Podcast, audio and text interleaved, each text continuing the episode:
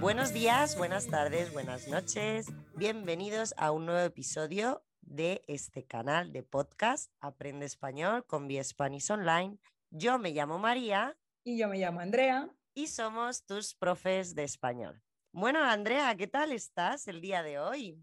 Estoy muy bien, gracias María. ¿Y tú cómo estás? Muy bien también. Bueno, estamos aquí con las noticias de la semana y Andrea, yo te quería preguntar, ¿qué está pasando en Japón? Sí, sí, tengo muchas noticias interesantes para esta semana, la verdad. En Japón hay como una controversia porque el director creativo de los Juegos Olímpicos eh, Tokio 2020 acaba de renunciar porque ha propuesto de manera muy creativa que una actriz se disfrazase de cerdita. Oh y, que, y que se llamase Olympic, por aquello de la palabra cerdo. No me lo puedo creer.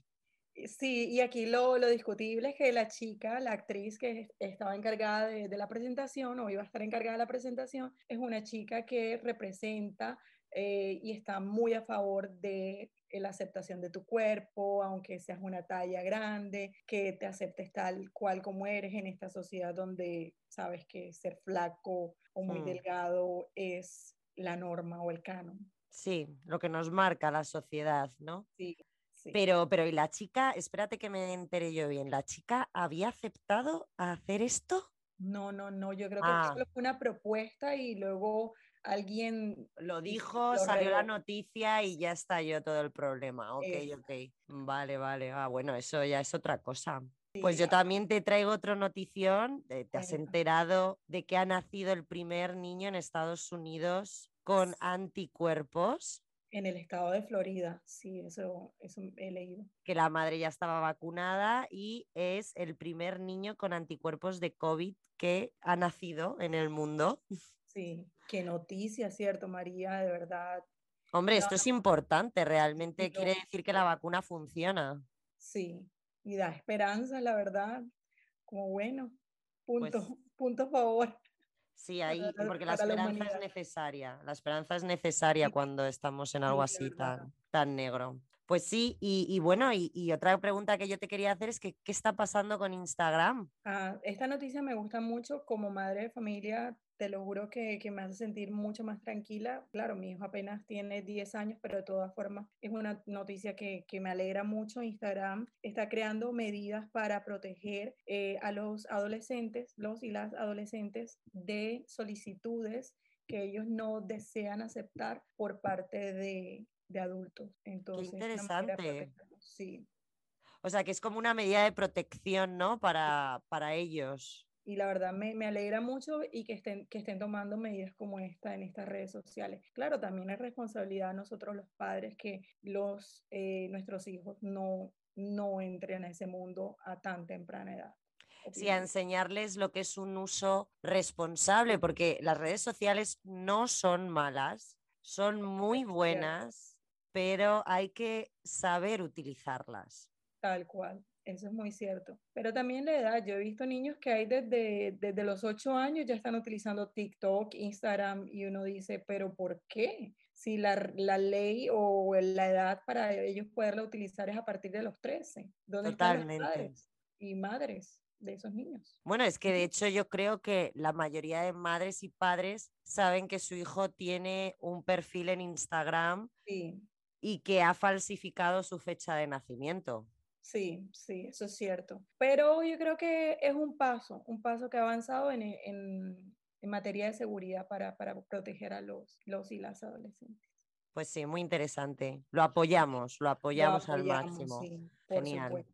Pues la cuarta noticia, mm, no sé si has escuchado o has leído que España esta semana ha aprobado la ley de eutanasia y nos convertimos en el sexto país del mundo que Mm. tiene aprobada esta ley. Me alegra, de verdad me alegra porque uno piensa también qué condiciones son para, para vivir tu vida si tú no estás bien, si estás muerto en vida. Y Totalmente. sufrir mentalmente, psicológicamente, solo porque tu cuerpo ya no está más allí contigo, yo creo debe ser uno de los dolores más grandes y que no puedas decidir sobre tu propia vida cuándo continuar o dejarla. Yo creo que la, eutanasia es la mejor decisión, opino yo. No sé qué opinas tú, María. Bueno, a ver, vale, te doy primero mi opinión. Sí, eh, yo estoy a favor también. Lo que pasa es que eh, es cierto que tiene muchas restricciones, que es normal, no estoy diciendo que no sean normales, pero, pero por ejemplo, no lo digo 100% segura, pero creo que enfermedades mentales tipo Alzheimer, demencia senil no entran. No, claro, y tiene sentido porque es una persona que no está en todas Ya, pero para mí no tiene sentido, porque si a mí ahora, en mis plenos cabales, o sea, ahora a mí con 34 años, me dejaran, eh, me dieran la posibilidad de dejar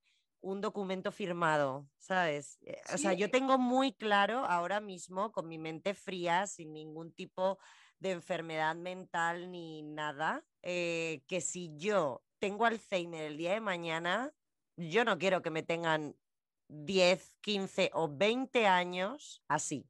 Yo sinceramente no lo quiero. Lo he vivido, lo he visto en otras personas y no lo quiero. Pero yo lo que creo, María, es que con el, con el paso de los años van a terminar reglamentando o, regulando, porque es como cuando eres donante de órganos. Exacto. Tú, tú, lo puedes escribir antes, puedes decir, si me llegas a pasar algo, pues ya saben de que autorizo que mis órganos sean eh, donados a la persona que lo necesite, que lo llegue a necesitar. Lo mismo sucedería con esta, con esta cláusula, podríamos decir, o este caso. Claro, porque creo que nos olvidamos un poco de esas enfermedades Que, que, efectivamente, que sí, que no poder moverte y tener cabeza también es muy, perdonadme por la palabra, pero es muy jodido.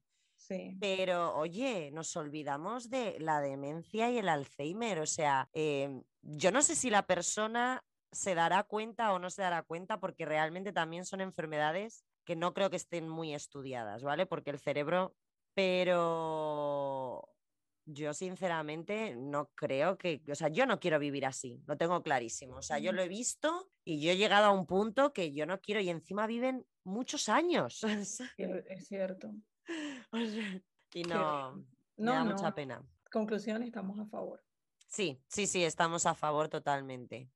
Sí. Venga, pues vamos a por la última noticia, Andrea. La última noticia de hoy es eh, que Amazon ha prohibido la venta de libros en los que se hable del colectivo LGTBI como una enfermedad. Sí. ¿Y qué opinas? Es un, triunfo, para la comunidad porque es increíble que en pleno eh, año 2021 todavía exista ese tipo de propaganda donde tratan de convencer a más de uno de que la homosexualidad es una enfermedad. Por Dios, ¿qué es eso? Mm. ¿Qué es eso? Y también estamos hablando hace poco de, la posición del Papa Francisco y de la iglesia alrededor de, este tema de, la del matrimonio, del matrimonio homosexual. Trae como mucho conflicto también socialmente. En Suecia, en Suecia está permitido, ¿verdad? Sí, en Suecia está permitido el matrimonio entre homosexuales. En Colombia no. En Colombia no, no estoy tan segura, la verdad. Ah, vale. No tengo como el dato. Yo creo que sí. creo que sí. puede ser, ¿eh? Puede ser. O sea, que están permitidos, pero, o sea, están permitidos los matrimonios homosexuales, pero no por la iglesia. O sea, la iglesia no los permite. Yo creo por el, por el aspecto civil también, sí. Los matrimonios civiles, sí. Eh, pero no, no estoy segura porque Colombia como se mueve entre derecha y izquierda. De dónde esté. ¿Y, ¿Y, tú qué opinas en que la, la iglesia sea tan radical con este tema? No, a mí se me hace súper desafortunado, desafortunado que la iglesia tenga tanto poder en un aspecto que, que de verdad derecho del ser humano. Yo tengo derecho de casarme con la persona que yo amo independiente de, su sexo o lo que sea, lo que sea de verdad. Ahí somos libres y, y de verdad no debería existir una, una entidad como la iglesia que, que impida ese tipo de, de, de que, ¿cómo se le llamará? De matrimonio, de, unión. De unión, exacto. Es que es lo mismo, claro. es lo mismo que entre un hombre y una mujer, no, no entiendo ni veo la diferencia. Increíble que aún estemos en esa posición y suerte que yo, yo siempre lo, lo digo, yo, yo soy muy de acuerdo y apoyo y, y puedo decir que soy aliada, pero imagínate las personas que de verdad viven esa situación y que sienten el rechazo de la sociedad, porque mm. es toda una sociedad en realidad. Totalmente.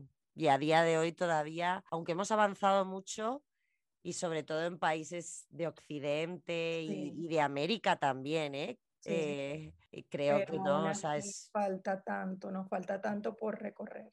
Es como el tema de las mujeres. Creo que estos temas deberíamos de tratarlo en uno solo, en un solo episodio, porque creo que tiene mucho contenido para hablar. Que tenemos tanta tela para cortar, María. Pero vamos, mucha tela, mucha tela. Bueno, Andrea, pues vamos a dejarlo aquí por hoy. Aquí van nuestras cinco noticias. Si algún estudiante tiene algo que preguntarnos o nos quiere escribir, y por supuesto, suscríbete a nuestro canal de podcast y escúchanos diariamente para practicar tu español. Sí, aquí estamos para ayudarte en lo que sea que necesites y puedes enviarnos tus preguntas o sugerencias en nuestras redes sociales. Genial, pues nada, Andrea, nos vemos la próxima semana. A ti, María, nos vemos la próxima semana. Chaito. Chao.